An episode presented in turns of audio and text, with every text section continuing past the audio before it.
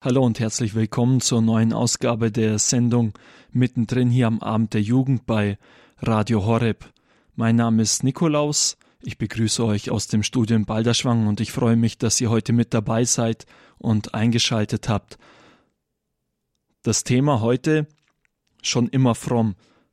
Mit mir im Studio in München ist Philipp Rusnack. Er kommt auch aus München und er gehört zur Bewegung Jugend 2000. Die ist vielleicht vielen von euch schon bekannt. Wir haben auch das Prayer Festival aus Marienfried übertragen und hören auch immer wieder hier am Abend der Jugend verschiedene Talks, die von den Prayer Festivals kommen, die von Jugend 2000 gestaltet werden. Doch mehr über sich selbst wird Philipp heute hier live erzählen. Philipp, vielleicht kannst du zu Beginn auch dich erst einmal vorstellen und sagen, was du eigentlich machst, wenn du nicht gerade mit der Jugend 2000 unterwegs bist. Aber zunächst einmal Hallo. Ja, hallo auch an dich.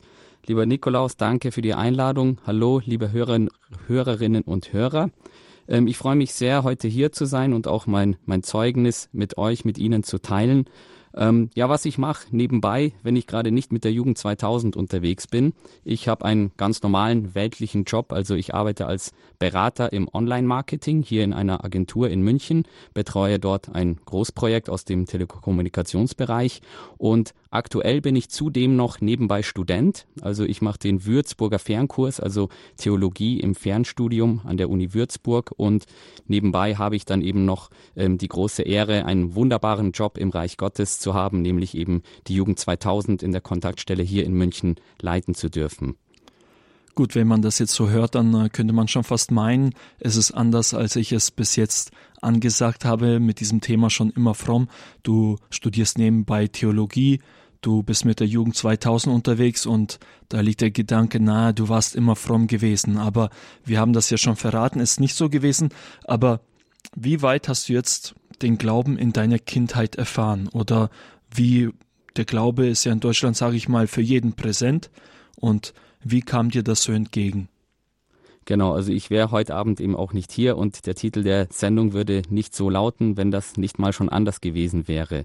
Ich fange vielleicht ganz kurz, hole ich mal aus, tatsächlich auch in meiner, in meiner Kindheit, in meinen familiären Hintergrund hinein. Ähm, ich muss sagen, ich habe, wie man heute so modern sagen würde, einen Migrationshintergrund. Also ich selber bin in München geboren und aufgewachsen. Meine Familie kam aber aus Tschechien. Also meine Mama aus Tschechien, mein Papa aus der Slowakei. Das waren damals ja sogar noch zwei Länder. Und ähm, ja, ich bin eben hier in München dann aufgewachsen mit zwei älteren Geschwistern und unsere Familie war schon katholisch, also katholisch geprägt. Ähm, ich durfte auch alle, ja, alle Sakramente mitnehmen, Taufe, Firmung und so weiter. Aber das alles war wirklich eigentlich nur quasi auf dem Papier, nur der Tradition ähm, gemäß und gar nicht, gar nicht praktizierend. Also bei uns wurde auch in der Familie der Glaube oder, oder Gott oder Jesus niemals erwähnt. Wir haben niemals darüber gesprochen. Wir hatten zu Hause nicht einmal eine Bibel oder wir hatten auch kein Kreuz, was zu Hause gehangen wäre oder wir sind auch nie zusammen zur Kirche gegangen. Also ich kann mich tatsächlich nicht erinnern, dass wir jemals gemeinsam mit der Familie in der Kirche waren. Also selbst Weihnachten oder Ostern. Wir haben zwar die Feste ganz normal gefeiert, aber da ging es eher ums Essen und um die Geschenke. Also ohne jetzt tatsächlich den religiösen Hintergrund und eben ähm, ja also praktiziert wurde das bei uns gar nicht und angesprochen auch gar nicht. Ein Teil meiner Verwandtschaft, ja zum Beispiel meine, meine Oma, die noch in Prag gelebt hat, ähm, leider schon verstorben, Gott hab sie selig, eine sage ich mal, fromme Frau in unserer Familie, wie so der, der Oma-Glaube ist. Also sie ist schon ab und zu noch, wo sie noch fit war, in die Kirche gegangen und hat auch schon so ein bisschen mal von, von, von Gott erzählt, aber jetzt auch tatsächlich nur so, so nebenbei geläufig. Aber ähm, ja, groß darüber gesprochen wurde bei uns überhaupt nicht. Also es wurde gar nicht thematisiert, geschweige denn gelebt. Gut, man kann jetzt sagen, wenn der Glaube das Leben nicht ausfüllt, wie ging es dann bei dir weiter? Was hat dann dein Leben ausgefüllt? Ja, also ich sag mal, ich hatte eine, eine ganz normale, ähm, in Anführungsstrichen, Kindheit, obwohl mein Papa leider schon sehr früh gestorben ist. Also ich war noch keine zweieinhalb Jahre und noch keine drei Jahre alt, als mein Vater an einem Herzinfarkt gestorben ist. Das war dann schon ein großer Schicksalsschlag in unserer Familie. Aber nichtsdestotrotz hatte ich wirklich das Glück, mit einer, mit einer tollen Mama, mit einer tollen, mit tollen Geschwistern aufzuwachsen und eine schöne, ganz normale Kindheit zu haben. Also es war jetzt nicht so, dass ich sage, ähm, in meiner Kindheit ist schon irgendwie alles schief gelaufen und, und deswegen bin ich schnell, bin ich da irgendwie auf die schiefe Bahn geraten oder so. Aber es war tatsächlich so, dass ich eben in, in München in einer, in einer Gegend, in einem Viertel aufgewachsen bin, ähm, wo es schon eine, eine hohe Jugendkriminalitätsrate gab. Also früher und selbst heute noch war es schon so fast an der Tagesordnung, dass die Polizei eigentlich bei uns im Viertel war, dass irgendwelche Bandenkriege, Schlägereien gab, dass, dass es Raubüberfälle gab oder Drogenhandel oder so. Und ähm, ja, auch ich bin dann eben mit 12, 13, 14 Jahren so ja in diese in diese falsche Clique so geraten. Also man sucht sich ja immer die die schlimmsten Freunde aus oder ich habe mir damals die schlimmsten Freunde ausgesucht und das hat erstmal ganz harmlos angefangen, sage ich mal. Also irgendwie mal im, im, im Tengelmann eine Schachtel Zigaretten mitgehen lassen oder an der Tankstelle mal was Kleineres geklaut oder so. Keine großen, in Anführungsstrichen, Delikte. Dann ging es eben los, dass wir mit 13, 14 Jahren ungefähr ähm, ja dann so mit, mit Drogen in Kontakt gekommen sind und mit, mit 13 habe ich das erste Mal eben gekifft, also Marihuana konsumiert ähm, das hat mir dann sehr, sehr gut gefallen. Dabei bin ich dann auch geblieben. Ab 14, 15, 16 wurde ich dann tatsächlich so zum Dauerkonsumenten, also wirklich jeden Tag konsumiert, ähm, von früh bis spät, auch vor der Schule, während der Schule, nach der Schule. Und neben Marihuana und diesen Einstiegsdrogen sind dann schon auch andere Dinge dazugekommen, also andere Drogen, sei es jetzt irgendwie Speed oder Ecstasy oder Magic Mushrooms oder ganz viele verschiedene Dinge.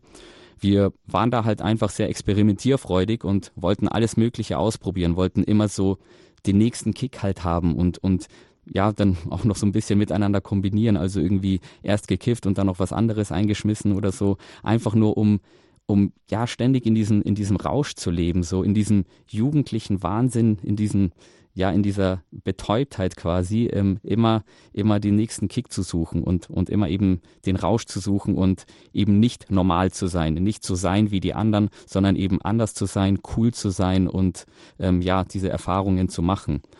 Und ja ich hatte jetzt keinen Job oder so, deswegen wurde das Ganze mit der Zeit auch ziemlich kostspielig. Von dem her haben wir dann auch angefangen, ähm, das Zeug nicht nur zu konsumieren, sondern eben es auch zu verkaufen. Also ich habe dann auch mit, mit Dealen angefangen. Ähm, wir haben da mit so ein paar Leuten uns so eine, so eine Clique zusammengebaut und so nach und nach so ja ein richtig professionelles Business eigentlich draus gemacht. Also wir haben dann so unsere Lieferanten gehabt, ähm, eine Stammkundschaft aufgebaut und da regelmäßig eben ähm, Drogen im Wert. Damals gab es ja noch die D-Mark. Da haben wir schon Monatsumsätze, sage ich mal, in, in guten Monaten von, von 5.000 oder 10.000 D-Mark gemacht. Also wirklich an, an Zeug, was wir halt unter die Leute gebracht haben. Und ja, wenn es am Ende trotzdem noch nicht gereicht hat vom Geld her, weil wir ja, wie gesagt, auch sehr viel selber konsumiert haben, ähm, ja, dann haben wir einfach Leute abgezogen. Also wir haben dann einfach ähm, gesagt, ja, wir können, wir, wir besorgen dir was, wir haben uns das Geld geben lassen und ja, das Geld war weg und er hat natürlich, der, der, der Kunde hat dann natürlich nie was bekommen und wenn er irgendwie ähm, auf sein Geld bestanden hätte, dann wusste, wüsste er schon, ähm, was ihm blüht, dass er da Probleme bekommt und deswegen ähm, ja, hat da auch keiner was gesagt und wir konnten das Geld behalten. Also das war so meine, meine prägende Phase von 14, 15, 16 eben sehr, sehr stark in der, in der kriminellen Schiene unterwegs und in der Drogenszene auch unterwegs. Ja, man könnte jetzt meinen, du hast eigentlich viele Dinge gehabt, wonach sich ein Jugendlicher heute sehnt. Du warst cool, du warst angesehen und du hast auch jetzt äh, genügend, genügend Geld, zur Verfügung gehabt, ja, und so auch die Anerkennung natürlich und äh, alles, was damit reinspielt. Kannst du sagen, also wenn äh, man jetzt deine Geschichte sich anhört, könnte man ja fast meinen, boah, äh, irgendwie ein tolles Leben, ja, sowas möchte ich auch. Könnte vielleicht in einem so ein Wunsch hochkommen, ja, aber jetzt an dich die Frage, warst du denn mit all diesen Dingen glücklich gewesen oder wie war das bei dir? zu dem Zeitpunkt ja, weil das für mich einfach so, so dieser Kick war, diese Erfahrung. Aber weil du es gerade angesprochen hast, dass jemand vielleicht diesen Wunsch hegt, ähm, ich, ich würde tunlichst davon abraten, weil also ich hatte dann tatsächlich auch Jahre später noch, aber das ist eine andere Geschichte, mit, mit Spätfolgen von diesem übermäßigen Konsum zu tun. Also es war wirklich tatsächlich so eine, eine Befriedigung dieses, dieses Kicks im Moment, also wirklich für diesen Augenblick zu leben. Ähm, aber, aber das war ja wirklich so eher so eine Art Entfliehen aus der Realität, so sich in Traumwelten zu flüchten. Also es war kurzzeitig immer ein, ein Glücksgefühl, aber ähm, hat dann eben nicht nachgehalten. Und ja, weil ich eben da, wie du es gerade angesprochen hast, nicht mein, mein Glück gefunden habe, ähm, ging es dann weiter, als ich 17, 18, 19 war, dass ich mein Glück woanders gesucht habe. Und ich habe dann in diesem Alter eben so ein bisschen die Clique gewechselt, den Freundeskreis gewechselt und habe dann mein Glück eben in, in anderen Dingen gesucht, ganz konkret eben in, in Alkohol und in Partys und habe dann auch so die, die Frauenwelt für mich entdeckt. Und dann war es eben so, dass wir sehr viel unterwegs waren in Münchner Nachtclubs, also Freitag unterwegs, Samstag unterwegs, teilweise sind wir schon am Donnerstagabend losgezogen und ähm, ja, es ging immer nur darum, eigentlich eigentlich um, um, um zwei Dinge. Ähm, so, so betrunken wie möglich zu sein und so viele ähm, Frauen kennenzulernen wie nur möglich. Und da haben wir uns gegenseitig so gebettelt und, und hochgeschaukelt. Also wer kann mehr trinken, wer, wer äh, lernt mehr Frauen kennen, wer hat die hübschere Freundin und so weiter. Das war dann eben so eine Phase von mehreren Jahren, wo ich eben jeden Abend unterwegs war. Und auch das war wieder eher so ein, ein ja eine Befriedigung für den Augenblick oder fürs Wochenende. Ich habe dann wirklich nur für das Wochenende gelebt und ich habe dann schon auch konkret nach, nach einer festen Partnerschaft, nach einer Beziehung zu einer Frau gesucht.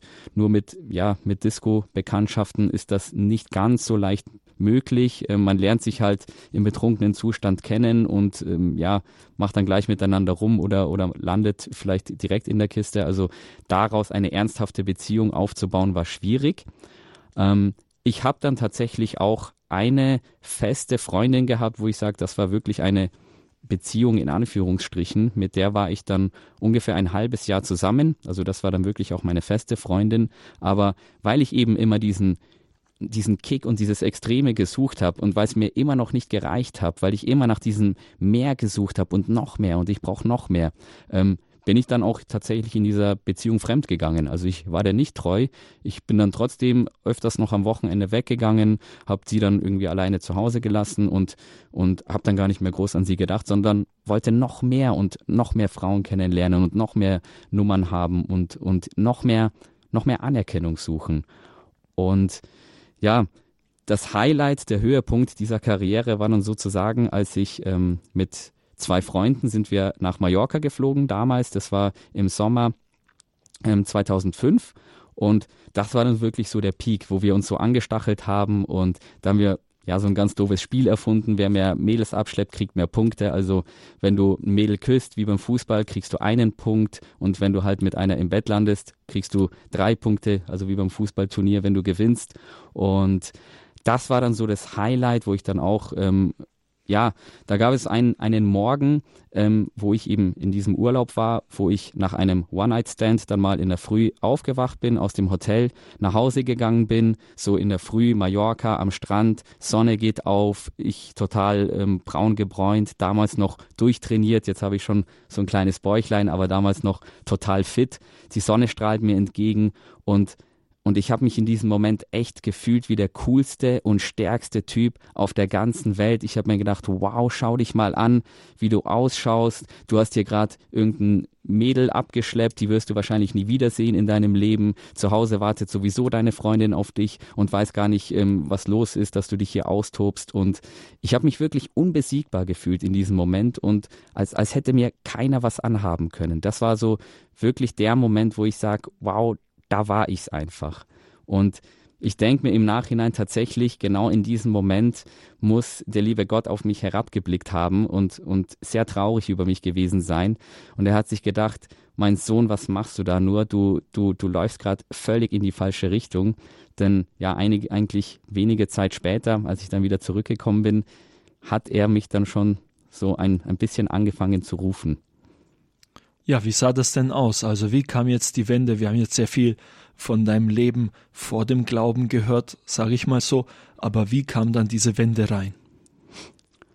Ja, diese Wende ganz konkret kam, als ich eben ungefähr einen Monat nach dem besagten Urlaub wieder unterwegs war, abends mit meinen ganzen Jungs. Also das war, man muss sich das vorstellen wie im Film, ja, damals, also mit, mit 20 Leuten irgendwie sowieso VIP-Eingang immer reingegangen, Bändchen gehabt. Wir hatten zwei, drei Couches im Club, ähm, Wodkaflaschen und alles Mögliche auf den Tischen, Mädels um uns herum und ich wieder voll in Feierlaune. Und an diesem Abend bin ich dann nach Hause gegangen, total sturzbesoffen, also wirklich ich habe mich mal wieder mega abgeschossen und auf dem Heimweg von der Bushaltestelle zu mir nach Hause, das weiß ich noch ganz genau, ich weiß noch ganz genau den Ort, wo es passiert ist, sind mir plötzlich ganz wild tausende von Gedanken durch den Kopf geschossen und und diese ganze, diese ganze Blase um mich herum, die ich mir aufgebaut habe, von wegen, ich bin toll und ich habe Mädels und ich bin stark und keiner kann mir was, das alles ist so richtig wie so ein Kartenhaus in sich zusammengebrochen. Und ich habe wirklich in meiner, ja, in meinem Herzen so eine Leere gespürt und ganz konkret gemerkt, das ist es nicht, das ist nicht das, wonach du dich sehnst. Und, und es war wie eine Stimme, also obwohl ich jetzt total betrunken war, ich habe keine konkrete Stimme gehört oder auch keine Erscheinung gehabt, aber es war im Nachhinein kann ich schon sagen, das erste Mal, dass Gott in meinem Herzen zu mir gesprochen hat und hat gesagt, mein Sohn, du fährst gerade dein Leben ganz schön an die Wand und es ist Zeit umzukehren. Und in dieser Verzweiflung und ich, ich wusste gar nicht, was mit mir geschieht in diesem Moment, habe ich dann, ich habe so ein, so ein Goldkettchen getragen mit einem Kreuz dran, aber nicht, weil ich gläubig war, sondern weil es eben die ganzen Gangster-Rapper auch getragen haben, habe ich das auch getragen. Und in diesem Moment habe ich dieses Kreuz ganz fest in die Hand genommen und habe zum Himmel heraufgeblickt und in meiner Verzweiflung habe ich vor mich hingerufen, Gott, ich kenne dich nicht, aber wenn du es bist, dann, dann zeig dich mir, dann, dann, dann, dann hilf mir aus dieser ganzen, aus dieser ganzen Misere heraus. Das war wirklich der Moment, 6 Uhr in der Früh, sturzbetrunken nach der Disco, wo der Herr mich wirklich gerufen hat. Ja, das ist ja schon mal ein äh, interessanter Einblick und äh, danke, dass du uns diese Dinge mitteilst. Jetzt hast du natürlich diese erste Erfahrung gehabt, aber den Glauben lebt man ja bekanntlich immer gemeinsam. Wie ging es denn weiter? Wo hast du andere Leute kennengelernt, die auch den Glauben leben wollten? Ja, das war in der Tat sehr schwierig, weil ich eben mit ganz anderen Leuten unterwegs war. Ich habe dann erstmal selber so versucht, mich mit dem Glauben auseinanderzusetzen, habe dann von meinem Bruder, mein Bruder hatte damals eine Bibel tatsächlich auch zu Hause, weil der sich auch mal damit beschäftigt hatte, habe ich mir von ihm seine Bibel ausgeliehen, habe angefangen zu lesen, konnte damit nichts anfangen, aber ich habe mich schon auf die Suche gemacht und ähm, ja, dann circa zwei, drei Wochen später, nach diesem Ereignis, habe ich durch Zufall, im Endeffekt war auch das wiederum Gottes Fügung, wieder einen alten Freund kennengelernt, den ich eben auch aus dem Nachtleben kannte. Ivan, bis heute mein bester Freund. Und ähm, ich habe ihn getroffen und als wir miteinander gesprochen haben, habe ich gemerkt, irgendwas ist anders an dem. Und dieser Ivan eben, der war früher, also wenn ich Schmarrn gemacht habe, war er noch fünfmal schlimmer als wir alle zusammen. Also er war wirklich der verrückteste von allen. Und ich unterhalte mich in diesem Moment mit dem Ivan und sehe, irgendwas ist anders an ihm. Und dann frage ich ihn, ich so, Ivan, du hast dich schon etwas verändert. Was ist denn passiert? Du, du bist irgendwie anders als früher. Und in dem Moment schaut er mich an und erzählt mir haargenau die gleiche Geschichte in grün sozusagen. Also er sagt auch, er hat mit seiner Freundin Schluss gemacht, weil es nicht die Erfüllung war und hat das ganze alte Leben hinter sich gelassen und hat angefangen, den Weg mit Gott zu gehen. Und das war für mich wirklich die hundertprozentige Bestätigung. Ich bin nicht verrückt geworden, sondern es war wirklich Gott, der mich gerufen hat. Und er hat mir dann eben Ivan als Freund zur Seite gestellt und wir haben uns dann aufgemacht, eben auch Gemeinschaft zu suchen. Ich habe dann eine Lebensbeichte abgelegt, habe dann wirklich ein ganz neues Leben angefangen. Ähm, das erste Mal, dass ich in der, in der Messe war, nach meiner Bekehrungs, ähm, nach meinem Bekehrungserlebnis, war in der kroatischen Messe hier in der Münchner Innenstadt. Ivan ist nämlich Kroate und das erste Mal, dass ich eine heilige Messe besucht habe, war eine kroatische Messe. Und ich war sehr begeistert, weil da waren auch sehr viele hübsche junge Damen. Und ähm, ja, das war dann auch immer so unser Ansinnen. Also wir waren schon, sage ich mal, fromm geworden, aber wollten eben auch Gemeinschaft suchen und auch christliche, fromme ähm, Mädels dann auch kennenlernen. Und so sind wir dann eben auch zur Jugend 2000 gekommen. Eines Dienstags standen wir vor St. Ludwig. Ähm, die Mutter vom Ivan hatte uns gesagt, dass es da eine Gebetsgruppe gibt. Wir sollen uns das mal anschauen. Und dann standen wir eben da und sind dann eines Dienstagabends das erste Mal in die Holy Hour der Jugend 2000 gegangen. Und als ich das erste Mal da war, habe ich mir so die Leute angeschaut und mir gedacht, na ja, da waren auch, also Gott hat mich auch da, gell, er hat mich halt gelockt, weil ganz konkret war da ein sehr, sehr hübsches junges Mädchen, wo ich total hin und weg war. Ich kannte das ja alles nicht, ja. Ich habe mir gedacht, in der Kirche nur alte Omas und dann sehe ich so ein süßes Mädel und denke mir, wow, und die ist hier mit diesen Leuten und betet und kniet vor Gott. Das war so sein, sein Lockmittel, sage ich mal. Und so habe ich mich dann geöffnet und ähm, auch mit den Leuten bin ich dann in Kontakt gekommen und habe gesehen, hey, das sind ja eigentlich ganz normale Leute und, und eigentlich Leute, mit denen man auf einer ganz anderen Ebene sich austauschen kann und begegnen kann und bin dann ja sehr regelmäßig zur Jugend 2000 gegangen und das war eben im ähm, im Januar 2006 und seitdem bin ich bei der Jugend 2000 auch dabei. Schön.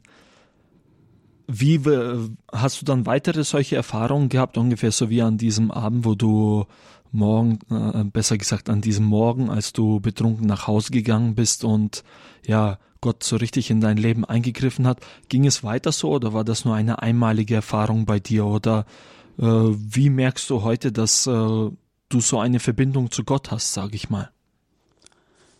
Also ich sag's mal so, nach der Bekehrung und ich höre das oft, wenn ich mich mit frisch Bekehrten unterhalte, also eben Menschen, die so eine, so eine übernatürliche Gotteserfahrung gemacht haben, frisch nach dieser Bekehrung, nachdem man diese erste Liebe gekostet hat, diese Liebe, die man im Leben noch niemals in dieser Art und Weise erfahren hat.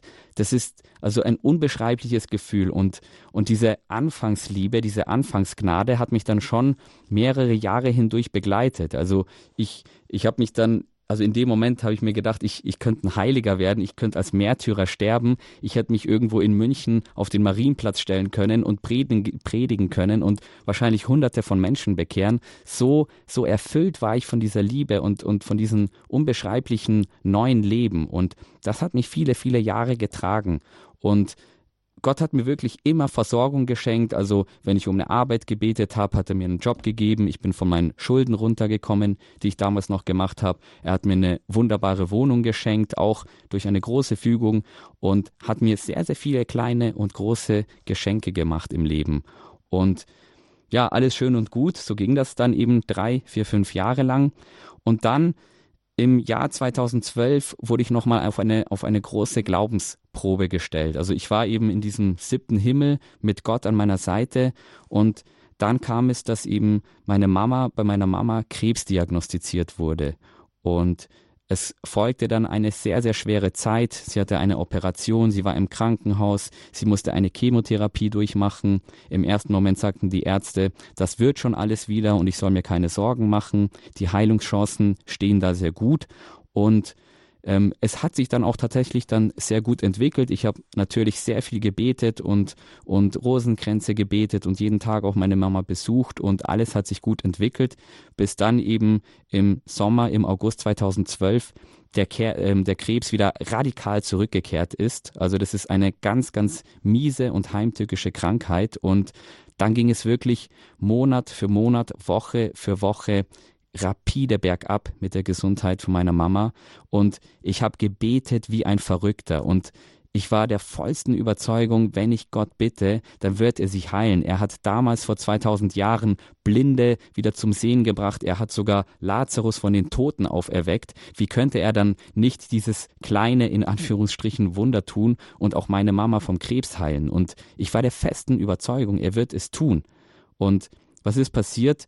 Im November 2012 ist meine Mama letzten Endes am Krebs gestorben und ich hatte noch die Gnade, an diesem Abend, in dieser Nacht, an ihrem Bett zu sein, ihre Hand zu halten, mit ihr die letzten Stunden, die letzten Minuten ihres Lebens ähm, ja zu teilen und für sie zu beten. Und auch in dieser Nacht hat mir Gott wieder Ivan, meinen besten Freund, zur Seite gestellt, der in dieser Nacht mit mir dort war und mit mir gebetet hat.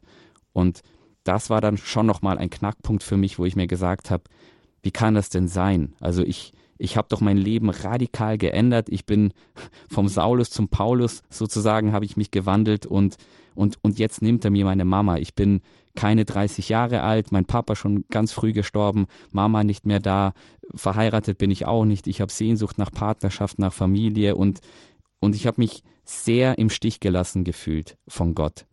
Und ich habe dann schon auch kurzzeitig überlegt, ja, soll ich denn alles stehen und liegen lassen? Ähm, was, was will ich denn von diesem Gott erwarten, der mich, der mir so einen Schicksalsschlag quasi zulässt?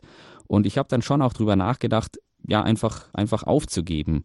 Und dann ist mir aber immer wieder sind mir, sind mir die Worte gekommen oder ich habe mir gedacht, wohin? Was soll ich denn tun? Also so wie es Petrus in, in Johannes 6,68, glaube ich, ist das, wo Petrus sagt, wo Jesus seine Apostel fragt, nachdem alle aus der Synagoge rauslaufen, fragt Jesus seine Apostel, und wollt auch ihr gehen? Und Petrus antwortet dann, Herr, wohin sollen wir gehen? Nur du hast Worte des ewigen Lebens. Und das Gleiche habe ich mir in dem Moment auch gedacht, wo sollte ich denn hingehen? Und ich habe dann schon auch meinen Glauben weitergelebt, aber ja, alles ziemlich trocken, ziemlich nur als Programm abgefahren. Also ich war, in, ich war am Sonntag in der Messe, damit ich in der Messe war. Ich bin zur Beichte gegangen, damit ich gebeichtet habe. Haken dran, fertig. Aber es war eine sehr trockene Beziehung. Es war, es war kein Feuer, es war keine lebendige Beziehung mehr. Es war sehr mühselig alles.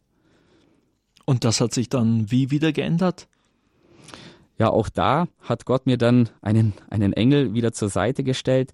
Ganz zufällig wieder hat sich mein Weg gekreuzt mit einem sehr guten Priester hier in Mün aus München.